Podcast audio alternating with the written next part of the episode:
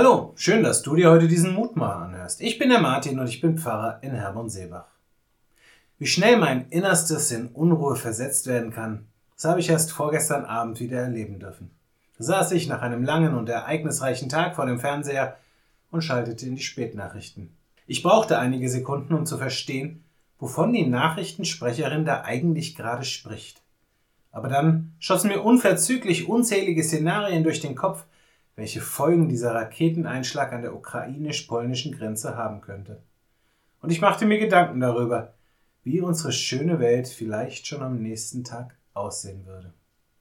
Immer wieder mache ich diese Erfahrung und du ja vielleicht auch.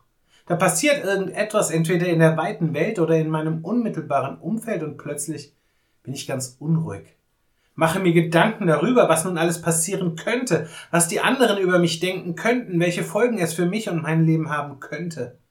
Meist, auch das muss ich ehrlicherweise zugeben, verflüchtigt sich dieses Gefühl glücklicherweise wieder schnell.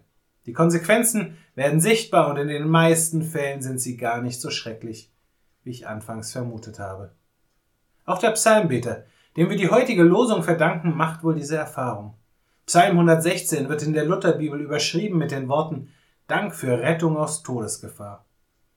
Und auch wenn unsere innere Unruhe vielleicht nicht immer gerade ein Ausdruck für oder eine Folge von Todesgefahr ist, so dürfen wir in unserer Unruhe dennoch immer wieder die Worte sprechen, die der Psalmbeter in Vers 7 spricht.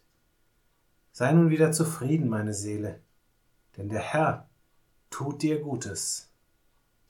Ich lade dich ein, mit mir zu beten. Vater, wie oft erlebe ich Dunkelheit, wie oft wird mein Leben durcheinandergerüttelt von den Stürmen dieser Welt. Du weißt ganz genau, was diese Erfahrung mit mir macht, so wie ich weiß, dass du in all diesen Erfahrungen an meiner Seite stehst. Hilf mir, dass ich mir dieses Wissen erhalte und mir immer wieder vor Augen führe. Gerade dann, wenn diese Welt mich in Angst und Schrecken versetzt und mir übel zusetzt. Zeige mir dann das Gute, das ich dir verdanke, und lass dann meine Seele ruhig werden in dir. Amen. Auch morgen gibt es an dieser Stelle wieder einen neuen Mutmacher. Für heute wünsche ich dir nun einen guten und gesegneten Tag. Bleib gesund, aber vor allem bleib behütet.